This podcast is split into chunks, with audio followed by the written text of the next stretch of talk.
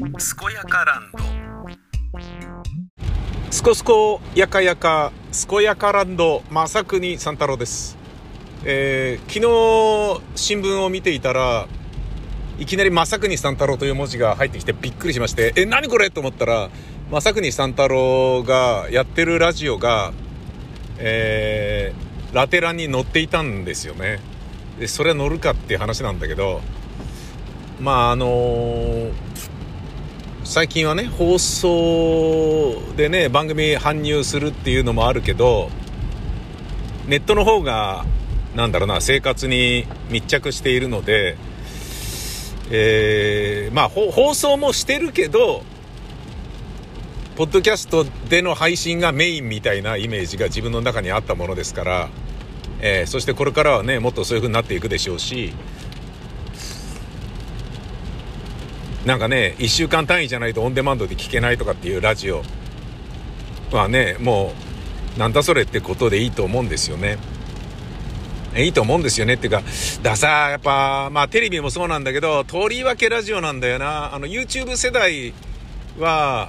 せっかちだから、ダラダラダラダラ言ってらんないと思うんですよね。だオールナイトニッポンでね、頭12分のフリートークをするっていうのが当たり前で、頭っていうかね、まあ、えー頭10分、えーオープニング、だから、アバンタイトルのフリートーク、で、オールナイトニッポンって言ってから、でんつってでんつってんつってでんつって、ビタスイーツサンバがかかってるのをバックにするフリートーク、で、メニュー紹介あって1曲目行って、M1 の後の CM 明けにフリートークがロングでドンってあるパターン。っていうのがまあ王道の深夜放送でね。っていうか、オールナイトニッポンがそれを作ったわけで、で、そういうことさえも知らずに、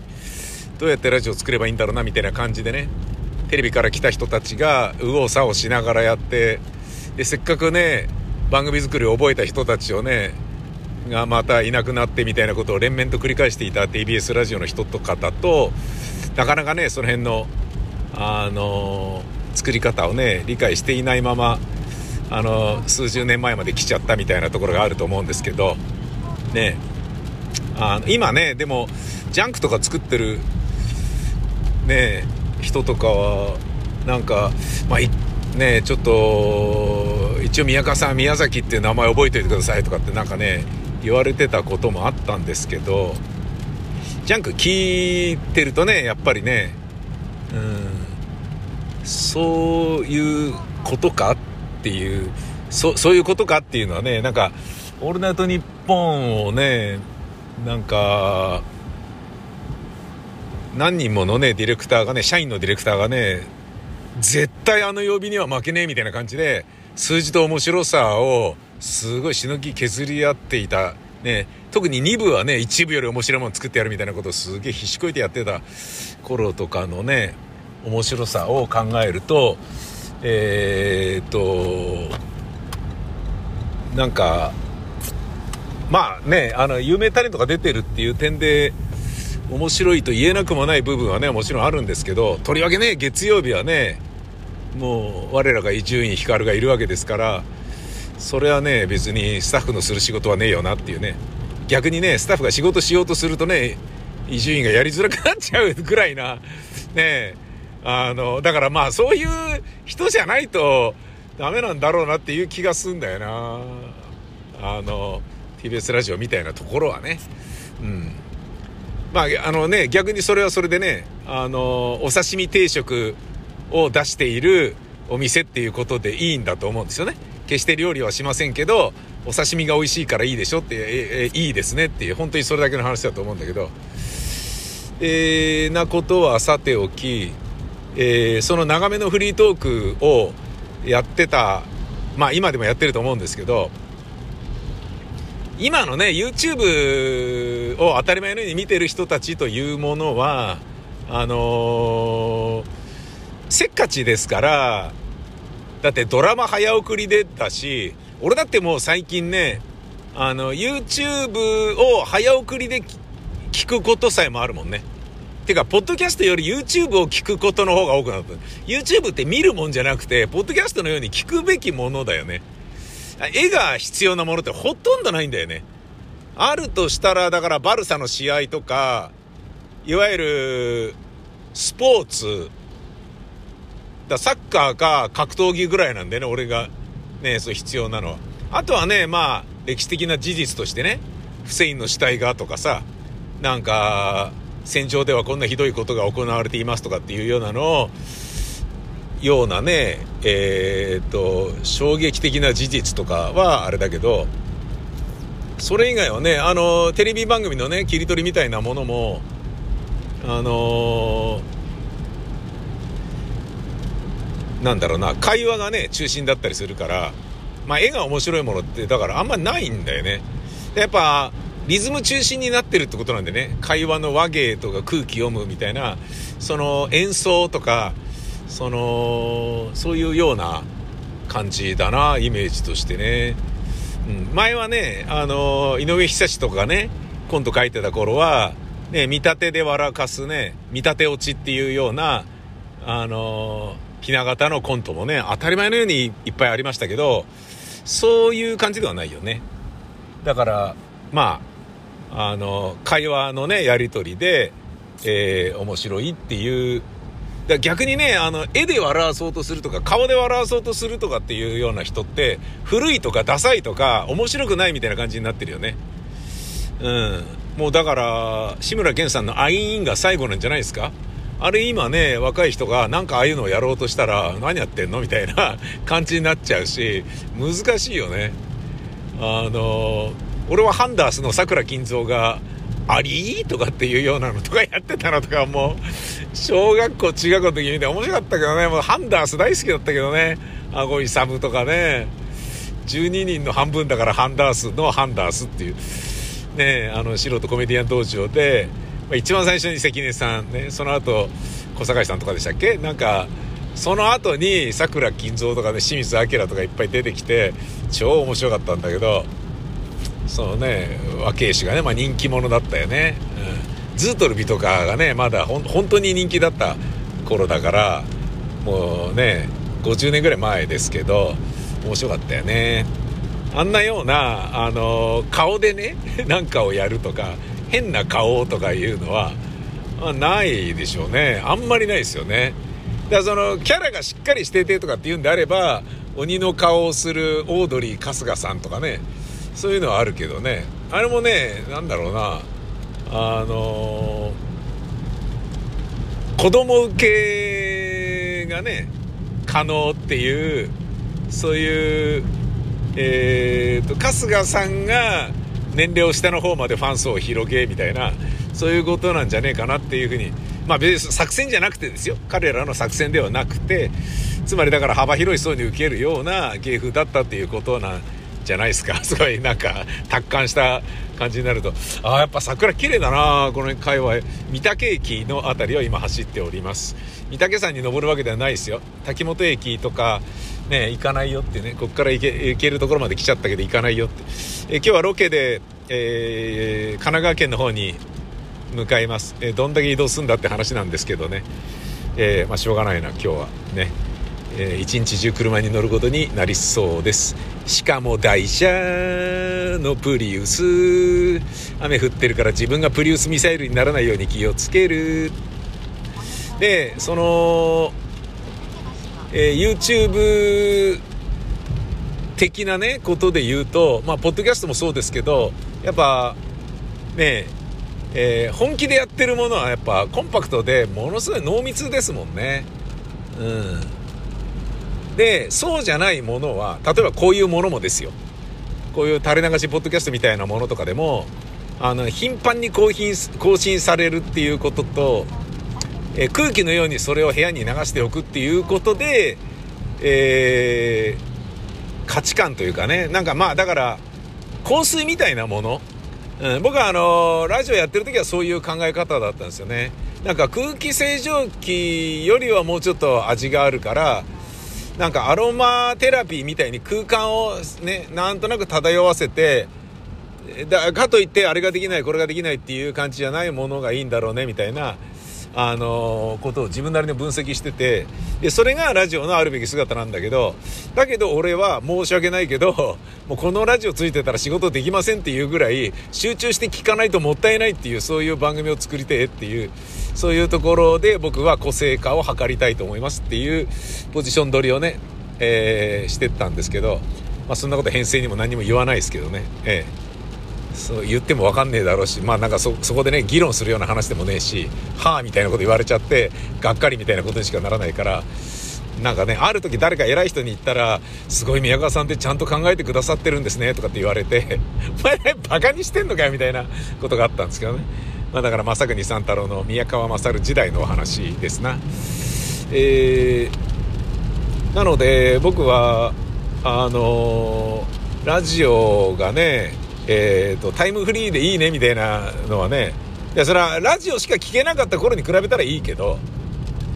でそういうことじゃねえじゃんっていうねずっと置いとか、ね、置いとけなきゃ意味ないでしょみたいなことでさで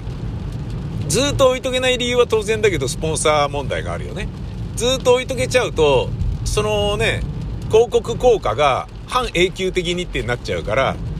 あのー、なんだろうな蚊取り線香のね、鉄のね、ポスターで、由美薫のね、生足がベロンチョってなってるのが田舎にまだ貼ってあるみたいな、ああいうね、ものになってしまうわけですよ。どけない限りはずっとそれが生きていくみたいな。で、それはね、放送局としては、ああってはならないことなので、そのタレントがやってる番組がね、そのタレントとの契約もね、切れてんのにそれがあるみたいなことになっちゃうと大問題なんで、あのね、CM ってね、めちゃめちゃ美味しいんですよ。知ってます？あのー、一回通るじゃないですか。ラジオ CM でもテレビ CM でもね。えー、まあ僕みたいな人間でも、だいたいワンクール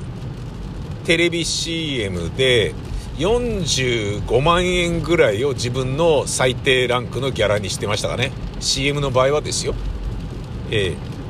3ヶ月で。うんでそっから延長になるたびに同じ金額もらえるぐらいな交渉をしていましたね、えー、まだあの大不景気に陥る前の話ですけど今ねそんななんかなんだかよくわかんないやつがそんな偉そうなこと言ってたらふざけんなみたいなことになっちゃうから価格が完全にね価格崩壊してるからだからまあいろんな人がねいろんなところでね出たりねしてるんだと思うんですけどまたねそのパンツ丸出し系のものはお金すごい入るんでだからね有名タレントもラジオショッピングやってたりしますよね。うん。でそのクールが、まあ、ワンクールでうーんなんだろうなもうほんのちょっと出てたやつでなんだっけなヤクルトタフマンの CM ね伊藤四郎と一緒になんかねサラリーマンの役でテレビ CM 出てた時にどのぐらい20万ぐらいもらったのかな。でもまあ俺が20万もらってるってことはそれ人力車からの仕事だったから人力車にはねもっとお金が入ってるわけじゃないですか当然ね。でもそれがクールを超えるたびにあのもうワンクール伸びることになったんでっつってあのしたらまた同じ金額入るんですよ。20万とか。何にもしなくても。取り直していなくてもね。うん。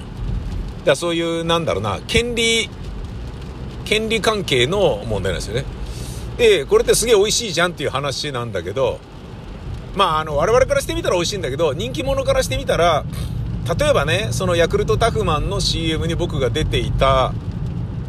それが延長になったけど大丈夫ですかって大丈夫です。じゃあお振り込みする代わりに延長させてくださいってなるよね。で大丈夫ですかっていう確認は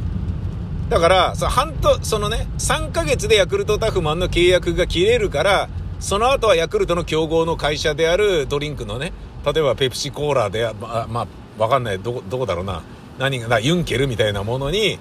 えー、契約するとか、いうことができちゃって、そっちと契約をすることが決まってて、ユンケルの CM に出ますみたいなものが決まってると、あのーあ、じゃあ延長できないんです。すいませんって、もう次のユンケル決まってるんですよっていうことになるんだよね。で、裏を返せば、延長されたとはいえ、その拘束料なんですよね。競合ライバル会社の CM に出たりできませんよっていう話なのよ。だ僕は、あのー、ライオンのいただきますという番組に、えー、レギュラーで出ていた時があったんですけど、あの、ヒロシチーボーの後にね、えー、ライオンの一社提供ですから、うん、それ気をつけますよね。まあ別にあのー、資生堂の化粧品を買う時もちょっとドキドキするし、まあ買うけどね。まあライオンってことはじゃあ、ジャージはプーマは買わない方がいいのかなとかそういうことはないですけど、そういうことはないけどね。CM ってまあそういうものだよね。うん。でね、当然ね、イメージがあるからね。あの、いろんなこと書かれてますよ。その間にね、反社との付き合いが露呈した場合は、えー、それなりの損害請求に応じますとか、あのなんだろうな、ギャラ改正以外の企業のイメージダウンをしてしまったわけだから、あの、損害請求とかで、ね、企業のイメージダウンの迷惑料とか慰謝料とかは払わされるってことですよ。当然そうだよね。で、それによって、あのー、良き妻、良き母のイメージがあるからこの CM に使ってますっていうママさんタレントなんかは、離婚しないことがその CM の契約条項に入ってたりなんかして、で、だから CM 切れないからまだ離婚できないねとかってもう、二人はとっくに離婚したいっていう気持ちが固まってんのに離婚できずにいるカップルとか、そういういるからね。うん、あったよね。あの、まあそれはそうだろうっていう。なんかね、あの、あとまあ、テレビでね、えー、なんだろうな、岡江久美子さんとね、やっくんがやってたようなね、番組とかって、ね、夫婦喧嘩しててもね、まあ、あの番組やってる限り離婚できねえだろうな、みたいな、ね、そんなこと言ってる放送局の人もいたからね、まあ、それはそうなのかもしれませんね。えー、なんていう、まあ、CM が美味しいよっていう話はあるけれど、その CM があるから、ラジオをえー、ポッドキャストで全編ね、置いとくってことがまずできないですよね。やれない。だから1週間でバラすっていうことになって、で、その代わり1週間ね、あのー、ラジコでもね、聞けるんだからいいじゃないですか。だからやりましょうよみたいなのを最初ね、あの、ネットに関してのね、知識がまるでないお年寄りスポンサーとかをだまくらかしながら、まあ、やってたと思うんですけど、それがね、まあ、このような形で当たり前になったってね。1週間の、えー、ネット放送が、えー、おまけでついてくるっていうのが当たり前になったっていう感じなだけで、だからラジオの古きラジオから見たら、1週間自由で聴けるなんてすごいね。タイムフリーで画期的だねって、俺も確かに最初は思いましたよね。だけど、今となっちゃ、ポッドキャスト当たり前、サブスクで音楽聴ける当たり前、なると、YouTube で、ね、あの、指揮者がね、もっともっと踏み込んだ、あの、現状を説明してくれるとか、いうことがはっきりわかると、え、こ、こんなもたもた喋ってんのとか、こんななんか長いラジオショッピングみたいなのが間に入ってて、それ待たないと次のコーナー聞けないのとか、ふざけんなよみたいな感じですよね。だかなんか3時間のワイドとか2時間のワイドとかを、タイムフリーで聞くっていう気にならないもんね。僕はあのー、坪井のりおさん好きですけど、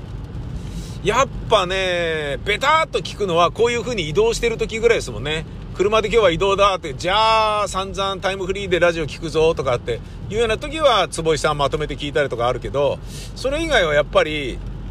えー、あれこれはね、愛知の人どう思ってんだろうなとかっていうような時に、オープニングだけ聞くとかね、そういう感じだものな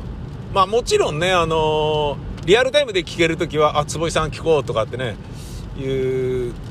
タイミングもなくはないんだけれど、まあ、ね、本当の、あのー、なんだろうな、神様のようなね、存在の人ですね。長く続けられて、なおかつ面白くて、破天荒なこともしてたし、バカなこともずっとやっているっていうね。金太の大冒険ですからね、皆さん知ってます？それはね、あの河合の僕はロリコンとかいうような、あの、ゲみた話じゃないですよ。金太の大冒険知ってます？金玉持って、金玉持って、金玉持ってですよ。金太守って？ですからね。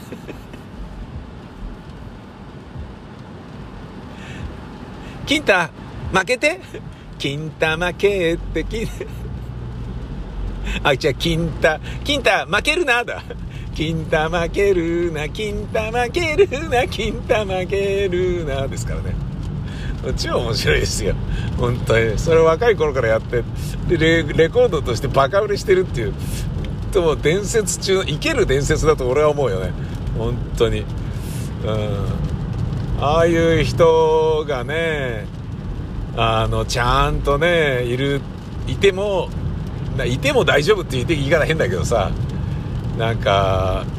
ね愛知はいいなって思うよね。東京はねもう本当になんだろうなコンテンツを見るとか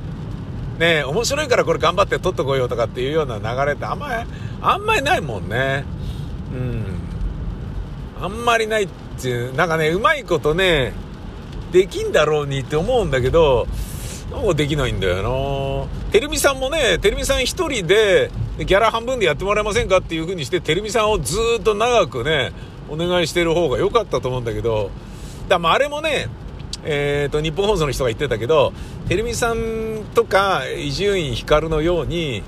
もうあの、放送局がハンドリング効かないぐらいわがままを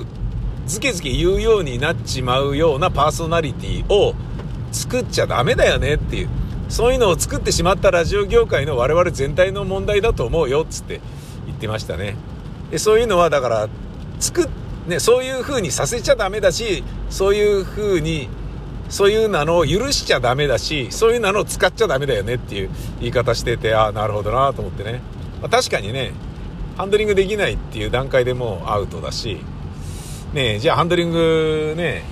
しようとしたところでお前ら能力高いのかっていうとそうでもないっていうところがねあの理解してたりするとね、うん、あの言われた通りにしようみたいなその方が良さそうだねみたいなことになっちゃうんだと思うんだよな。なんかね宮川さんみたいな人でさえもラジオ日本で番組始めた時にもうなんかねスタッフも全部宮川さんにお任せして宮川さんに中身もから何から作ってもらおうよみたいなそんな感じだったしねしかもそれを2週間前に言われるっていうね お前今から空いてるスタッフが能力の高いスタッフなわけねえだろみたいなそんな暇なやつしか取れねえってことを、まあ、分かってんのかみたいな。なんだよ、それみたいな。すごかったな。まあ、それはね、あの、YBS の山梨の放送局で仕事した時もありましたけどね。なんか、え、ちょっと待って、この流れ、コーナーから何から全部俺が考えんのみたいな感じになって、何度となく打ち合わせに、なんかね、えー、俺出演者として呼ばれてるだけなんじゃないのかなみたいな。ねえあなたは何を考えるんですか？みたいな。感じだったりして。まあでもそういうもんなんだろうな。それがねあのプロヴィンチアの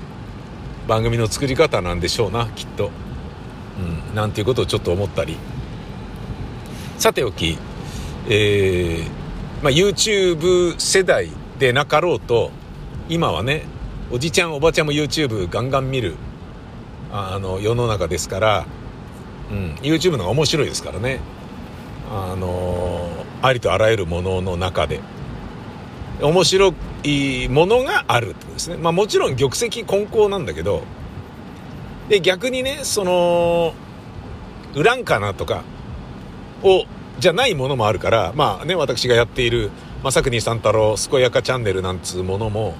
全然ねページビュー稼ごうなんて全く思ってないしねまあ思ってたら正国さん太郎なんていう名前も使わないだろうし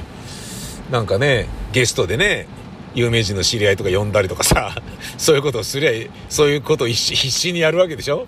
？YouTuber たちはね。コラボしましょうよみたいなことをやるわけじゃないですかなんでそんなね、テレビで今まで散々頑張ってきたのになんでまだ頑張るんだよみたいな。もういいじゃん、もっと楽にいろんなことを楽しもうぜみたいな。なんかね、そういうふうに思うんだけど、やっぱ承認欲求がね、タレントはあるんですね。目立ちたい根性があるんですね。うん。何なんだろうな。かっこ悪いとかいうことなんだろうな。フォロワー数がとかね。それはね、なんか、全然ね、あのそういうことに対する、えー、頓着する要素がない僕としてはね、まるで理解できない部分ではあるんですけどね。そういうね、あの要は、ページビュー稼ぐぞっていうことしか考えてないような、けれみの高い字幕を集めやすい企画やコンテンツや YouTuber っていう人じゃない全然関係ない伸びやかにただ好きなこと作ってますとかっていうようなものの中にこそ本当に出会いたいものがあるからそれはあのそういうのもあるっていうねだから本当に面白いものをただ見たいんだっていうエンターテインメントとしてねテレビの延長線上って考えるんであればそういうようなものは全然ゼロ0点だと思いますよ。あのだから正国さん太郎健やかチャンネル的なものとかはね全然クソだと思うんだけどなんだよこれみたいなことだと思うんだけど全然あのそういうことではなくて、えー、やっぱテレビってねどんなものでも一人でも多くの人に見てもらいたいとかっていう山っ気があるからなんかそのがっついてる感があるわけだよね。なんかね綺麗に化粧しすぎみたいなものがあるわけだよね。そういうのがなくあの適当にやってますっていうのも開き直ってそのまま出してるから面白いっていうものもあるよね。うん。で、それはね、いろんな、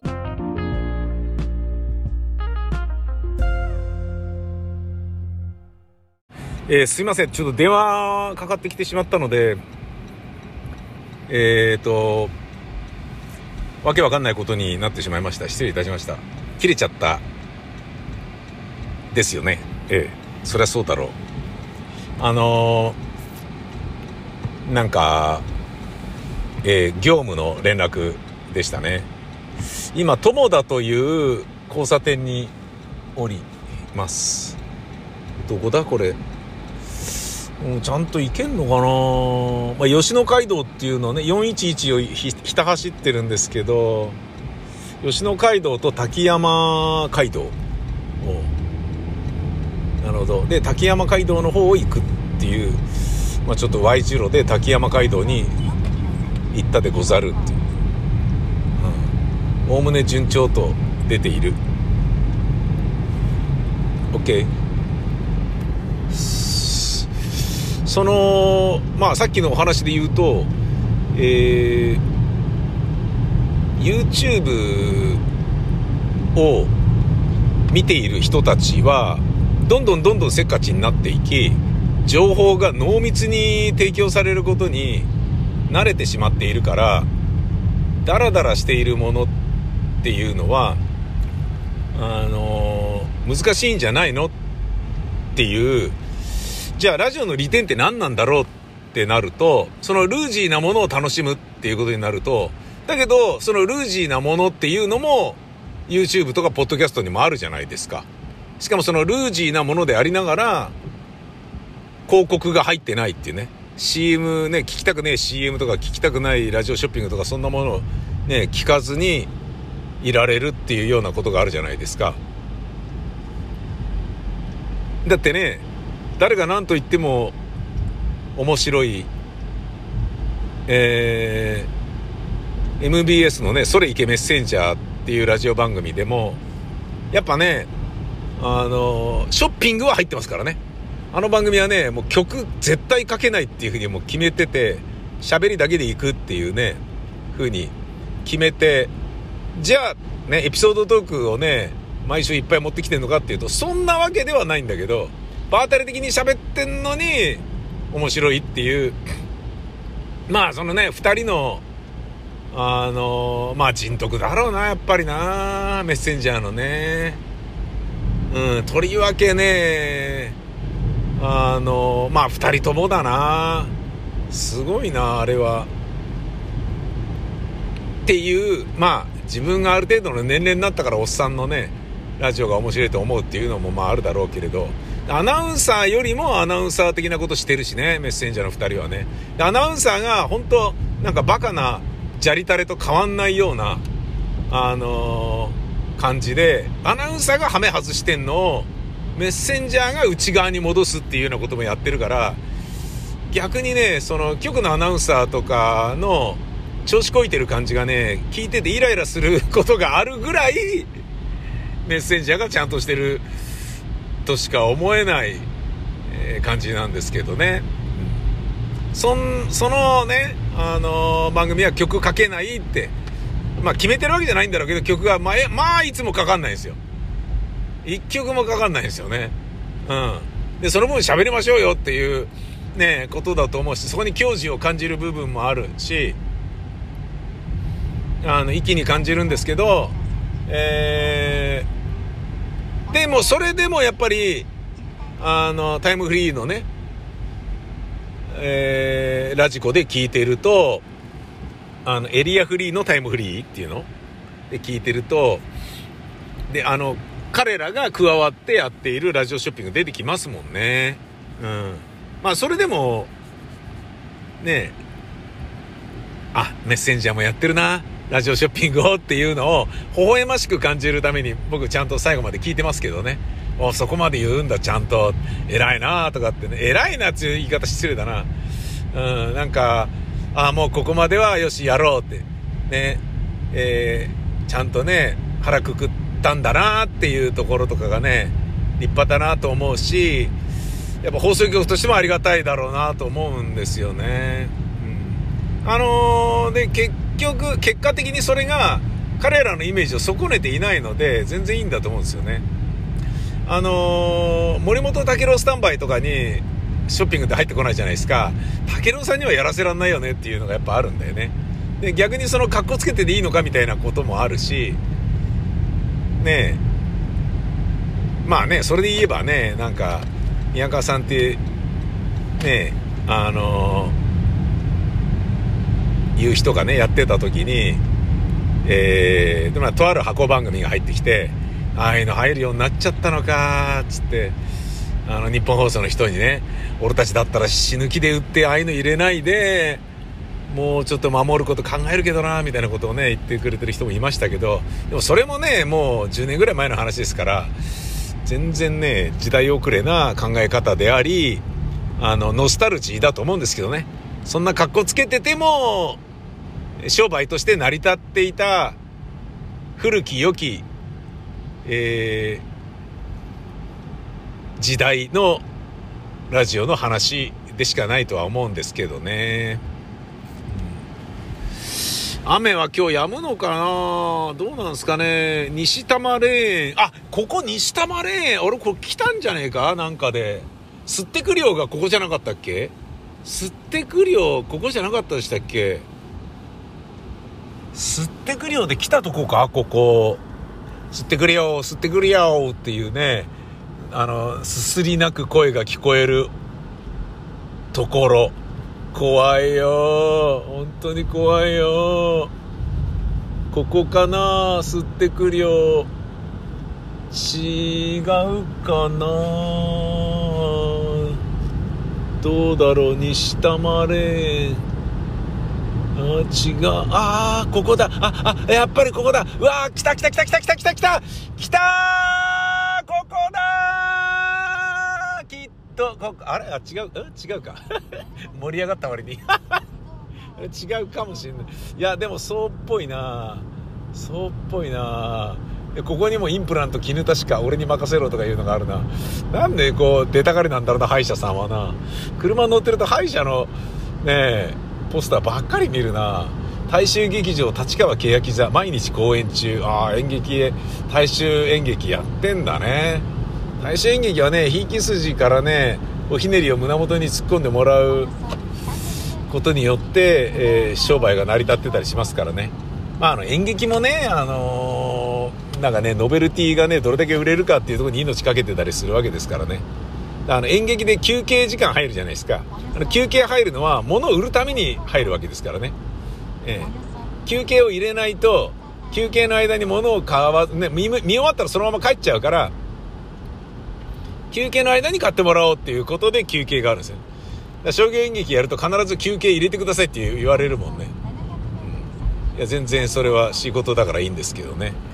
えー、まあ、なんかね、そういうようなビジネスがね、で、つまり金儲けっていうのが絡んでくると、伸びやかにものづくりができないので、楽しくない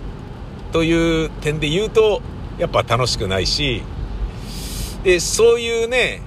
えー、部分に染まった自分が作ったものを見てくださいよとはやっぱ思えないから、自分はそっちにはなかなかね、あのー、まあ、雇われ系のね、外部の仕事っていうので行く時以外は、やっぱ、用できんですよね。